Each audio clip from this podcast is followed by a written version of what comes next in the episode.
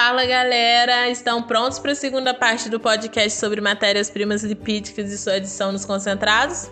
Então vamos lá. Esse é o podcast 11.2 e nele vamos iniciar as matérias-primas lipídicas de origem animal, porque na parte anterior a gente falou só sobre origem vegetal.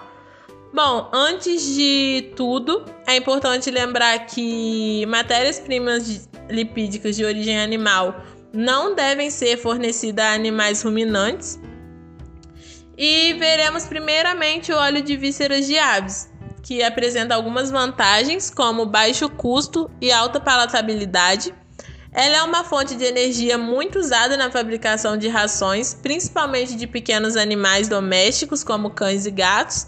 Porém, sua composição de ácidos graxos favorece a rancidez oxidativa, que não é bom é, devido à quantidade de ácidos graxos insaturados representados pelo ácido oleico e linoleico, fazendo-se imprescindível o uso de aditivos antioxidantes. Bom, o segundo óleo de origem animal é o óleo de peixe, extraído normalmente de peixes marinhos, salmão e sardinha. Atualmente, o interesse no seu uso na alimentação animal vem aumentando devido aos benefícios ofertados pelos ácidos graxos ômega 3 e 6 na saúde dos ossos, com, com ação anti-inflamatória, fortalecendo o sistema imunológico. Estes ácidos graxos possuem cadeia longa, sendo os mais comuns o EPA e o DHA. Porém, nem tudo são flores. Apesar da ótima qualidade, seu odor forte pode ser um empecilho para o consumo animal. Por isso, recomenda-se usar o óleo de peixe desodorizado. O óleo de peixe é altamente digestível para todas as espécies de animais quando não oxidado.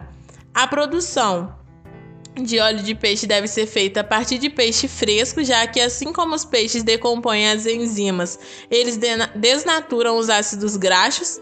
Idealmente, o conteúdo dos ácidos graxos livres é, deve ser inferior a 2%. Portanto, os níveis de oxidação precisam ser baixos para se obter um óleo de peixe de alta qualidade.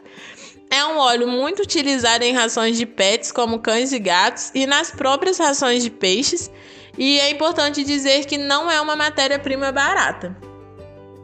Bom, agora encerrando as matérias-primas, vamos falar das duas principais gorduras de origem animal, o sebo e a banha.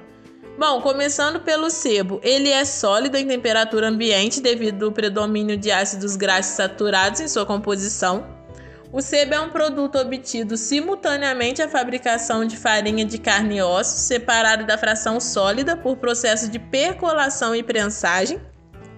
E seu uso nas rações é menor do que o dos óleos vegetais, mas pode ser utilizado na formulação de rações para suínos, aves, cães, gatos e outros monogástricos. Devido ao seu alto teor de saturação, é absorvido menos eficientemente e apresenta menor energia digestível do que os óleos. A adição de lipídios insaturados pode melhorar a digestibilidade das gorduras. A última fonte de energia é a banha de suíno, produto obtido em abatedouros a partir de resíduos de tecido adiposo do abdômen de suíno e de partes não comestíveis fundidos em recipientes munidos de agitadores e aquecido sob pressão de vapor. Ela possui um ponto de fusão mais baixo do que o sebo. A procura por carne magra tem é, levado a uma oferta cada vez maior de banha para a indústria de ração. Entretanto, em nosso país ainda é relativamente pequeno o uso de banha em ração, mas quando utilizada é direcionada para dietas de animais monogástricos, cuja sua maioria destina-se à avicultura, suinocultura e uma pequena parte para pet food. Bom, acabamos de explorar as principais matérias-primas lipídicas, agora vamos ver como elas são adicionadas nos concentrados. Na fabricação de ração, os óleos são adicionados na etapa de mistura, onde é colocado metade do farelo do grão utilizado como matéria-prima no misturador antes da adição do óleo. Durante a adição é, do óleo. O óleo deve ser colocado lentamente sobre o farelo, pois o mesmo irá absorvê-lo. Após a adição do óleo, se coloca o resto das matérias-primas e continua a mistura.